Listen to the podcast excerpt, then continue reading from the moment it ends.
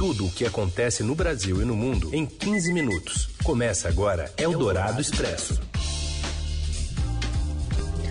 Olá, sejam muito bem-vindos. Tudo bem por aí? Eldorado Expresso começando por aqui e reunindo as notícias importantes no meio do seu dia. Eu sou a Carolina Ercolim, comigo, Raíssen Abac. E aí, Raíssen? Oi, Carol, boa tarde para você. Boa tarde também aos ouvintes que estão com a gente no FM 107,3 da Eldorado ou no podcast em qualquer horário. Vamos aos destaques então desse meio de semana, 16 de junho. A CPI da Covid quebra sigilos do empresário Carlos Wizard e de executivos de farmacêuticas que lucraram com a venda de medicamentos como hidroxicloroquina e ivermectina.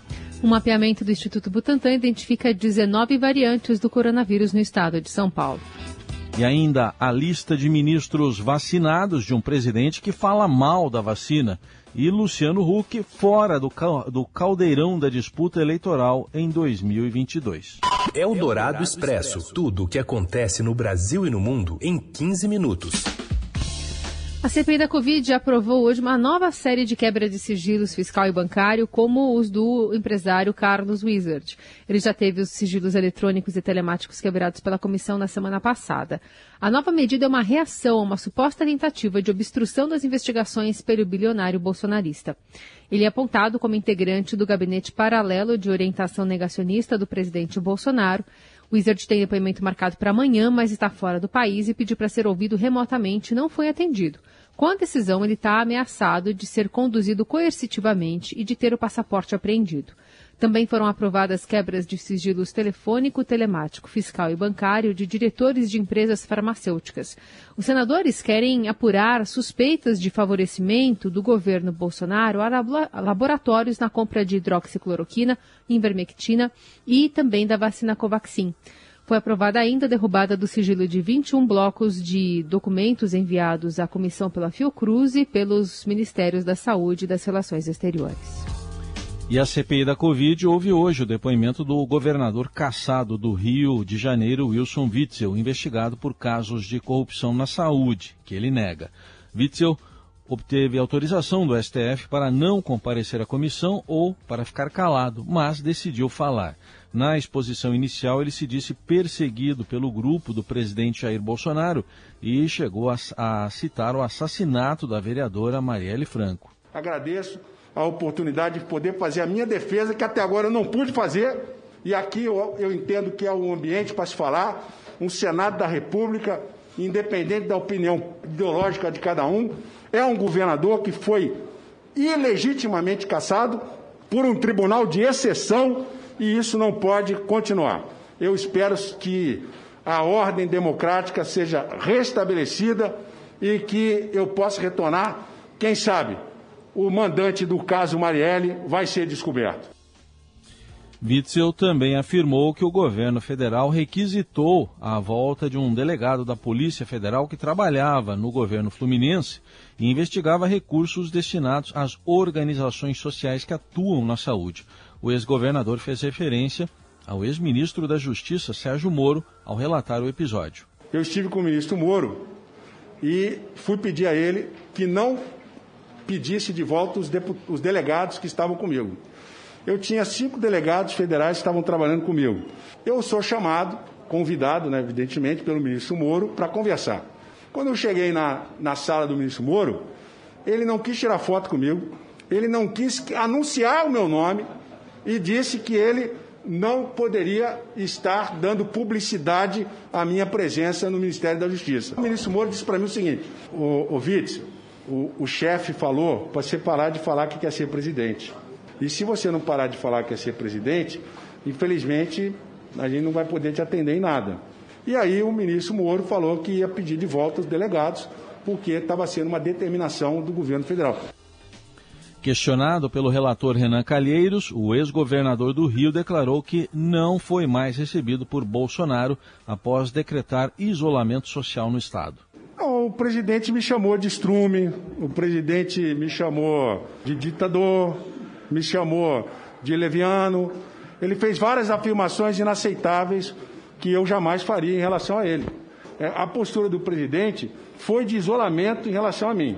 Não só ele me ofendeu, O presidente não me recebeu no Palácio do Planalto, eu não tive audiência com o presidente, não pude falar com ele. Tudo que eu pedi ao presidente, ele se recusou a atender e, infelizmente, é uma relação difícil. O senador Flávio Bolsonaro, filho do presidente, que não é integrante da CPI, interveio após Witzel insinuar que o afastamento dele do governo do Rio foi tratado por ministros do Superior Tribunal de Justiça. Os advogados de Witzel pediram a saída de parlamentares que não eram da CPI. O próprio ex-governador disse que isso não era necessário, mas houve bate-boca no plenário. Presidente, só questão de ordem que é muito grave esse fato que está sendo trazido aqui pelo depoente. Então, o que o depoente está dizendo aqui agora é que é um conluio de ministros do STJ para persegui-lo. Tem uma questão de ordem aqui, excelentíssimo senador. A presença de parlamentares do Congresso Nacional em qualquer parte do Congresso é permitida desde que quando o Congresso existe. Tenha medo não, doutor, tenha medo não. Se Vossa Senhoria se sente inibido em função da presença desses senhores aqui. Nossa, quanto carinho, diferença, hein, senador, relator? Quanto eu carinho. não, eu não estou dando Nossa, a palavra não, parabéns. Excelência. Trate assim todo mundo. Eu não faço a, a menor questão de que o senador Flávio Bolsonaro esteja ou não presente, muito menos. Não, se for reservado, eu vou estar presente também, Bruno. Não entendi, senador. Se for reservado, eu vou estar presente também. Eu sou senador da República. Senador, o senhor pode estar presente aonde o senhor é, quiser. então nós não- não- desde que reservado ao público, eu vou estar presente. Desde que a casa assim o permita. Tem que só um minutinho, É, eu só quero só dizer que eu não tenho nenhum problema é, em, em estar na presença aqui do senador Lógico. Não, Flávio. Bolsonaro. Eu conheço ele desde garoto, conheço a sua família, conheço seu pai de longa data. A minha questão aqui não é pessoal. Minha questão é institucional em defesa da democracia. Ah, que lindo discurso. É. Se o senhor fosse um pouquinho mais educado e menos mimado, o senhor teria respeito pelo que eu estou falando. Depois da confusão, Witzel disse que poderia dar outras provas à CPI em um depoimento sigiloso apenas com a presença dos integrantes da comissão. O presidente da CPI, Omar Aziz, afirmou que o assunto será discutido posteriormente para a tomada de uma decisão. Eldorado Expresso. Governador João Dória de São Paulo anunciou hoje, em coletiva no Palácio dos Bandeirantes, que o governo do estado vai ampliar a retomada das aulas presenciais em agosto. Segundo ele, serão adquiridos testes para detecção da Covid-19. As escolas devem respeitar o uso de máscaras, uso de álcool em gel e distanciamento social. O governador ainda anunciou que foi aberto o pré-cadastro para voluntários acima de 18 anos para os testes com a vacina Butanvac. Nos testes clínicos de fase 1, de acordo com Dória, vão participar 418 voluntários. Também nesta quarta, o Instituto Butantan apontou a circulação de 19 variantes do novo coronavírus no estado. Paula Félix. Olá, Carol e Heinzen. O Instituto Butantan detectou 19 variantes do novo coronavírus no estado de São Paulo. Esses dados são da primeira edição de um mapeamento que o Instituto está fazendo com a participação de laboratórios públicos e privados para verificar eh, as variantes em circulação aqui no estado de São Paulo. Segundo os dados, a variante Gama, aquela que foi identificada pela primeira vez em Manaus, é predominante aqui no estado de São Paulo, mas também há registros da Alfa, aquela que foi identificada no Reino Unido. Esse primeiro levantamento tem dados de janeiro até o dia 29 de maio. Segundo o Instituto Butantan, a variante Gama corresponde a 89,9% dos casos avaliados. A Alfa representa 4,2%. Esses dados que o Butantan está disponibilizando também mostram um raio-x dos departamentos regionais de saúde. E esse, esse levantamento mostrou que na, a Grande São Paulo lidera o número de variantes identificadas, totalizando 13. Depois vieram a, de, o departamento de Sorocaba, com oito variantes, e o de Campinas, com sete variantes. Eldorado Expresso. E São José do Rio Preto, no interior de São Paulo, terá lockdown noturno contra a Covid. E cidades da região também devem fechar. Mais detalhes agora com José Maria Tomazella. São José do Rio Preto, uma das principais cidades do interior de São Paulo, entra em lockdown noturno a partir de amanhã para frear o avanço do coronavírus. Das 6 horas da tarde às 6 da manhã, todo o comércio fecha, incluindo bares, restaurantes, supermercados e até postos de combustível. O transporte coletivo poderá circular até 20 horas para o retorno dos trabalhadores às suas casas. A venda e o consumo de bebidas alcoólicas serão proibidos nos fins de semana.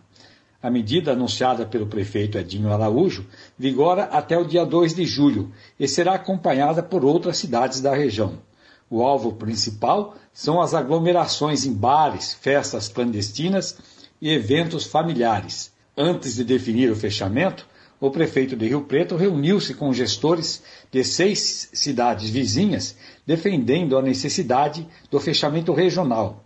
Os prefeitos de Bálsamo, Badibaci e Cedral já disseram que vão acompanhar as restrições de Rio Preto. O lockdown noturno foi decidido diante da alta taxa de ocupação hospitalar na cidade e na região. A Santa Casa de Rio Preto tem paciente na fila de espera. O hospital de base, referência para 102 municípios, já chegou ao ponto de recusar solicitações de internação.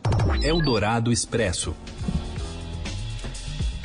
E a gente fala também sobre os pelo menos nove ministros do presidente Bolsonaro que já foram vacinados. Alguns permanecem sem dar essa informação ao público por meio da imprensa. Quem conta mais direto de Brasília é Mariana Holanda. Boa tarde, Heisen. Boa tarde, Carol. Então, enquanto o presidente Jair Bolsonaro não se vacina, pelo menos nove dos 23 ministros dele já receberam pelo menos a primeira dose. O Paulo Guedes, a Tereza Cristina e o Augusto Heleno tomaram a Coronavac, aquela que o presidente relutou tanto em comprar no ano passado, né? E o Luiz Eduardo Ramos, da Casa Civil, e o Bento Albuquerque tomaram a AstraZeneca, a Flávia Arruda e o Rogério Marinho a Pfizer. Todos os ministérios foram procurados pela coluna do Estadão, mas muitos acabaram nem respondendo a gente, viu? E o que é curioso também, que eu achei uma resposta muito interessante, foi o ministro da CGU, Controladoria Geral da União, que é responsável pela transparência e governança do governo federal, disse que não iria se manifestar sobre a demanda, uma vez que ela trata de um assunto pessoal relacionado ao ministro e não de atribuições institucionais. Ou seja, o ministro da CGU disse que é uma questão pessoal a vacinação e não deu transparência ao tema. Outro ministério também curioso foi do ministro Onyx Lorenzoni, da Secretaria-Geral da Presidência. Ele disse que estava seguindo o exemplo do chefe, ou seja, estava controlando sua imunidade e só vai tomar vacina quando todos os brasileiros estiverem imunizados. Então é isso, pessoal. Muito obrigada. Boa tarde para vocês. Eldorado Expresso. O apresentador de TV Luciano Huck afirmou ontem que não pretende concorrer à presidência da República nas eleições do ano que vem. Em entrevista ao programa Conversa com Bial, da própria Globo, Huck contou que decidiu renovar o seu contrato com a emissora e não ingressar na política. No entanto, ele se definiu como um ator político interessado em dar contribuições para o debate público como cidadão ativo e disse que pretende continuar contribuindo com ideias. Eu tenho certeza que eu posso contribuir muito, muito, muito, muito uh, para o país, uh, uh, estando nos domingos da Globo, fazendo um programa que se conecte com as pessoas que eu gosto, que ouça as pessoas, que traga a esperança de volta, que resgate a nossa autoestima. Mas, mais uma vez, isso não quer dizer que eu estou fora do debate público. Tá, e o Hulk então dizendo que não vai para a eleição, vai para o domingão. Enquanto isso, dirigentes de partidos do, de centro decidiram retomar as conversas sobre uma eventual aliança na disputa presidencial após a polarização entre Lula e Bolsonaro. Pela primeira vez desde o início da pandemia, dirigentes partidários vão se reunir hoje em um almoço em Brasília. Sem um nome natural, as legendas já não consideram nas discussões alternativas. Agora, sem o Hulk, na, no, né, que não está mais na disputa, nos conta tudo isso a colunista de política da Eldorado e do Estadão, Eliane Cantanhede. Sem o Hulk, sem o Sérgio Moro, que está morando nos Estados Unidos, sem o João Amoedo, que foi candidato do Novo em 2018, mas não teve alavancagem para repetir a façanha agora em 2022. As opções de centro vão enxugando, vão secando. Nesse cenário, cresce a opção do PSDB. Com os candidatos de centro murchando, eh, o PSDB ainda é o partido que tem força para gerar uma opção de centro. Eldorado Expresso. Diretor-geral da ANEL, André Pipetoni, disse que a bandeira vermelha mais cara cobrada sobre a conta de luz deverá subir mais de 20%. Em meio ao baixo nível dos reservatórios de água, usinas térmicas são acionadas e isso afeta o consumidor por meio da bandeira tarifária cobrada sobre a conta de luz. Em junho já está vigente a bandeira vermelha nível 2, que é a mais cara, que cobra R$ 6,24, né, R$ 6,24 para cada 100 kWh consumidos. A energia elétrica foi o item de maior peso na última divulgação da inflação oficial do país. Apenas no mês passado, a alta foi de 5,37%. Enquanto isso, a falta de chuvas também muda o cenário das cataratas do Iguaçu, em Foz do Iguaçu, no Paraná. O maior conjunto de quedas d'água do mundo se transformou em pequenos filetes em meio aos imensos paredões de pedra do local. A vazão média registrada nesta terça era de 400 mil litros de água por segundo, que representa pouco mais de um quarto do volume normal. Você ouve Eldorado Expresso. Cristiano Ronaldo causou sensação dentro e fora de campo. Bom, dentro deu maior gás, fez dois gols na vitória de Portugal sobre a Hungria, 3 a 0 na Eurocopa. Fora das quatro linhas, preferiu, aí já não preferiu o gás. Água, as, as garrafas de Coca-Cola que estavam na sua frente, na coletiva. Patrocinador do evento, né? O gesto custou à empresa uma perda de 4 bilhões de dólares em ações.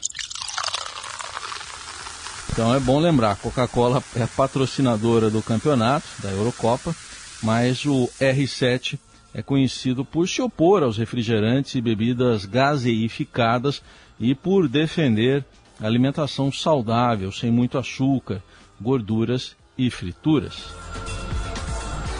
Bom, vamos falar também sobre os clubes da Série A, que criam uma liga com o objetivo de organizar o Campeonato Brasileiro. Fala e apito e fala aí, Robson Morelli. Olá, amigos. Hoje eu quero falar dessa liga de futebol que os clubes propuseram para a CBF. É um sonho antigo, é um desejo antigo, mas é um desejo que agora se concretiza oficialmente com uma carta de intenções de mudanças assinada por todos os clubes da Série A. Todos os clubes se reuniram e essa também é uma notícia boa, estão de mãos dadas para tentar mudar a forma de administrar algumas coisas dentro da CBF. Eles fazem isso também no momento em que a CBF está enfraquecida, colocam a entidade contra a parede, porque o seu presidente, Rogério Caboclo, foi afastado, acusado de ter cometido assédio moral e sexual. E os clubes aproveitam essa brecha para forçar mudanças. O que eles querem? Eles querem ter voto igualitário às confederações, às federações estaduais de futebol do Brasil, são 27, na hora de escolher um candidato. Então isso é muito importante. Eles querem que essa entidade, essa liga, cuide das transmissões dos jogos da parte financeira. Lembrando um pouco que era o Clube dos 13 e eles querem também a possibilidade de lançar candidatos à presidência da CBF. É uma liga importante, é uma ideia importante. Nesse momento, eles convidam a CBF para participar, mas não é uma condição que faz com que essa liga exista ou não exista. Essa condição da participação da CBF pode ser revogável. É isso, gente. Falei, um abraço a todos, valeu! Eldorado Expresso.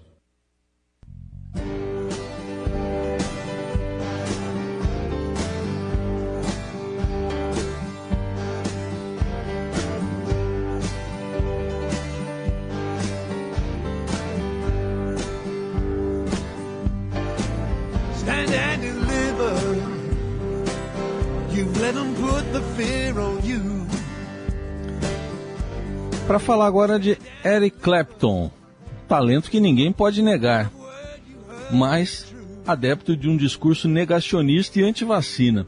O Eric Clapton, que tomou, apesar disso, o imunizante da AstraZeneca Oxford, revelou em entrevista a um canal do YouTube que as opiniões dele durante a pandemia prejudicaram bastante os seus relacionamentos pessoais. Em novembro de 2020, o guitarrista britânico chegou a lançar um single em parceria com Van Morrison com duras críticas a medidas restritivas do governo do Reino Unido, como o lockdown para conter a pandemia de Covid-19. A gente está ouvindo um trechinho dessa música, né? Canção que tem versos como Você quer ser um homem livre ou quer ser um escravo? Você quer ser seu próprio motorista ou continuar açoitando um cavalo morto? Carta Magna, Declaração de Direitos, a Constituição, quanto vale? Você sabe que eles vão nos esmagar? Eu só quero fazer meu trabalho tocando blues para amigos. Exatamente nessa parte aí. Agora, Eric Clapton reclama do ostracismo. Ele disse na entrevista, dizendo que falou que o meu telefone não toca, não recebo mais e-mails, é bastante perceptível. Músico que revelou também que chegou a cogitar a possibilidade de sair da Inglaterra com a sua família e recomeçar a vida em outro país. Vacinado, ele disse ter um medo terrível de agulhas.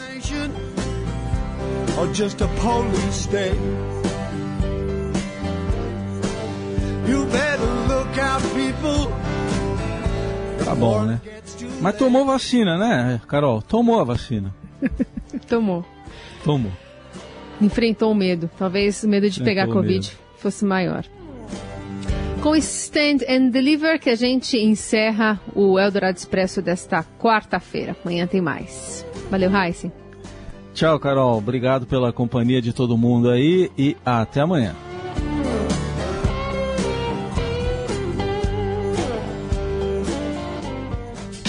Você ouviu Eldorado Expresso tudo o que acontece no Brasil e no mundo em 15 minutos.